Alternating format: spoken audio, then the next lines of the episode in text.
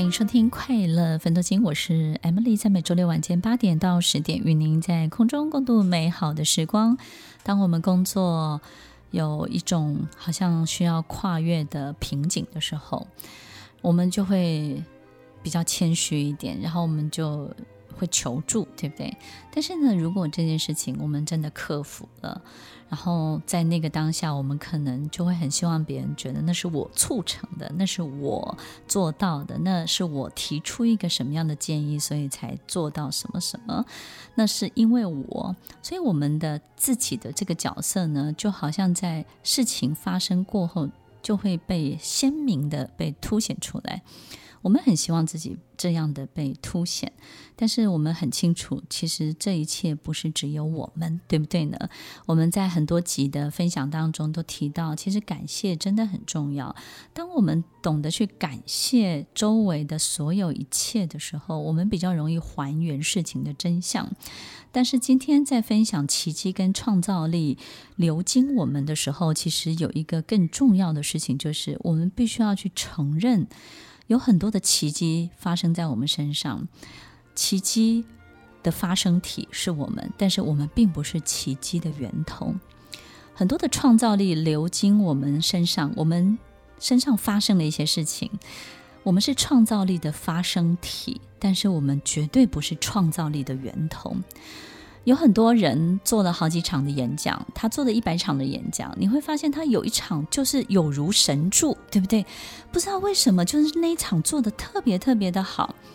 也许在每一场他看起来都特别的平凡，可是，在那一场呢，好像他被洒了很多的金光一样，突然所有人都听得懂。然后呢，这个趣味，然后再来就是谈笑风生、如沐春风，在每一个细节、每一个所有的讯息的发布当中呢，所有的听众都会觉得太棒了。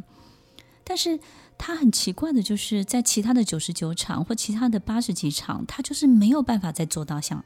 那个时候那个样子，很多的演员也有这样的经验。他们在演出舞台剧的过程，或是音乐剧的过程当中，也会遇到这种情形。每一场都是同样的台词，都是同样的走位，同样的音乐，同样的剧情，但是每一场的表现都不一样。有时候可能是我们的体力、啊，或是各个我们掌握度。可是有时候你会觉得某一场就好像剧场出现了精灵。好像剧场里面呢，出现了很多奇怪的能量的这个组合，然后那一天晚上的某一场就特别特别的好看。我们会发现那天在台上的人好像被洒了很多的光一样，好像特别在某一个力量上面被灌注了一个更大更大的能量，然后呢，所有的观众的反应都会特别的好。但是其他场呢，他好像变成平凡人一样，好像就是路上的路人甲，好像你感觉也感觉不到有什么特别的波动，对不对呢？所以听众朋友，其实我们很清楚，这个源头不在我们身上。很多人有时候会问我说：“哎，老师，你为什么会这么多的课程？你都是怎么学的？你怎么这么这么专业，然后这么厉害？”我都会告诉他们，有些东西真的不是我自己的。有些事情真的不是来自于我。如果所有的事情来自于我，它就是一个非常平凡的课程、平凡的训练。有些事情它不是来自你这个人身上，所以听众朋友，我们要好好的去面对，怎么样可以让创造力、让奇迹、让这些幸运巧合、这些好的事情都发生在我们的身上身上。我们要很诚实的去面对这件事情。这件事情就是源头真的不是我们。也因为源头不是我们，我们要必须更谦虚、更谦卑的去接受这一切的流导。当这个电流、这个创造力、这些奇迹流经我们身上的时候，你必须要很谦虚、很谦卑。然后，当它发生了之后，我们也不要过度的去强调自己的角色有多厉害，也不要去神化自己这个人，也不要去神化我们自己的能力，因为有很多事情根本也不是你发想出来的。它就是发生了，它就是 happen 了，它就是出现了。我们也说不出任何一个所以然，但是它就是这样产生了。所以，听众朋友，当我们很诚实、静下心来去面对，我们只是创造力的发生体，创造的源头不在我们身上的时候，我觉得我们在某一个部分就会把身心呢调整到一个非常非常好的状态。一种比较空性的状态，比较客观的状态，然后一个比较不会太执着，也不会有得失心的状态。我们会发现某一些 talk show 或者是某一些节目主持的特别好，那个主持人特别有幽默感，你会发现他都不是刻意做出来的，他没有太多复杂的痕迹，他没有太多气化内容里面的东西，都是他临时想到感觉出来的。我们只能说他那天的身心状态一定非常的好，然后呢，他一定也很感谢他有这份工作。我们也会发现呢，在很多事情的发生，你问他说你怎么会有这种幽默感，他会说嗯，不知道，他不。知道就是从哪里来的，那不知道从哪里来，我们没有办法去规划它的路径的时候，我们就要告诉自己什么时候、什么状态它会来。当什么时候、什么状态它会来，我们很熟悉的时候，它就会经常来。你说是不是呢？所以，听众朋友，我们要很谦虚去面对，我们真的不是那个源头。也许很多人都告诉我们，我们要很有自信，对不对？就我们做到了，很多人都会。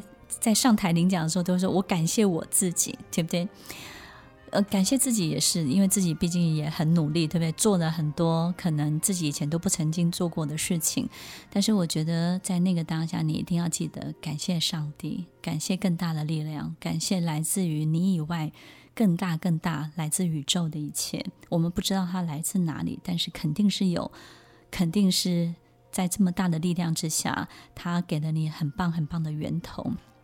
所以，听众朋友，我们在打球、在比赛、在创作、在表演、在做任何事情的过程当中，都会有一种突然跟源头接上的感觉。什么时候你会跟源头接上？就是忘我的时候，就是呢，知道自己的角色不需要那么被强调，不需要那么鲜明的时候，就是自己很清楚自己根本不是源头的时候。